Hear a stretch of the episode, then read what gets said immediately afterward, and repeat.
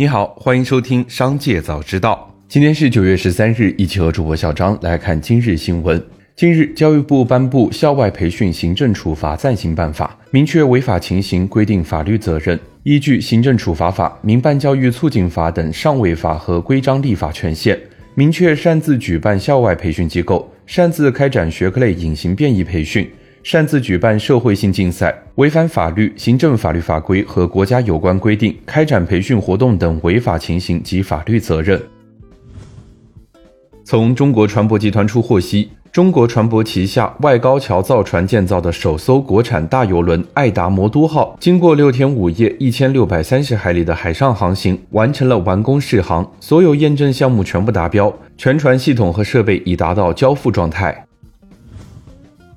紧接着，再让我们一起来关注企业消息。九月十二日，阿里巴巴集团新任 CEO 吴永明发布全员信，宣布确立两大战略重心：用户为先，AI 驱动。吴永明表示，会根据这两大战略重心重塑业务战略优先级。未来，阿里将对三类业务加大战略性投入：一是技术驱动的互联网平台业务，二是 AI 驱动的科技业务，三是全球化的商业网络。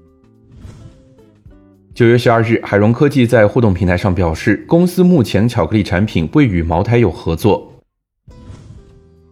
记者从接近万达的知情人士处获悉，万达商管二零万达零一回售债券已完成兑付，本次回售兑付金额为三十七点八九七亿元，接近全额回售。据其介绍，本次回售兑付完成后，万达商管年内已无公开境外债到期风险。目前最大的风险仍来自于万达商管能否于今年年底上市。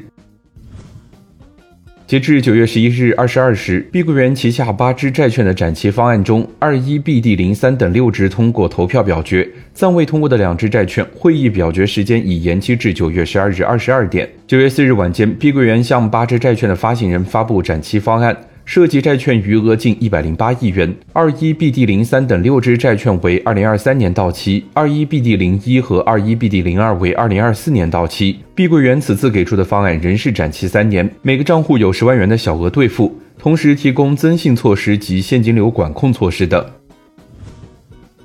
目前，关于 iPhone 十五系列机型的谣传已持续数月。不过，最大的改变在于取消了自两千零七年初代 iPhone 发布以来的静音拨片，改为 Action 按钮。此前爆料主要是来自于各种可靠消息源，而现在第三方配件厂商也下场了，确认 iPhone 十五系列会改用 Action 按钮。SPG 发布推文表示 Something's different，并附上一张 iPhone 系列的保护套图片。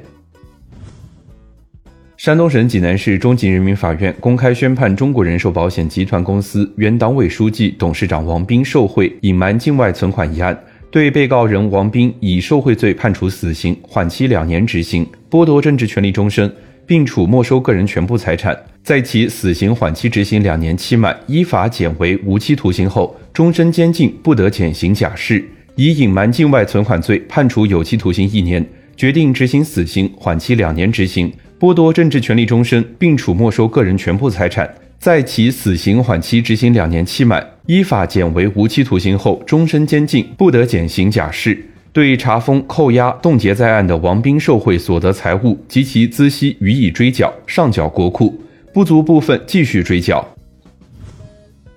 近日，天津静海万海置业有限公司因发布违法广告，被天津市静海区市场监督管理局罚款三万元。违法事实显示，当事人于二零二二年十月二十五日自行设计制作，并通过抖音平台发布带有“买房送媳妇”内容的视频广告。当事人的上述行为满足发布违法广告行为的构成要件。天津静海万海置业有限公司由万达地产集团有限公司持股百分之六十，和天津市静海城市基础设施建设投资集团持股百分之四十构成。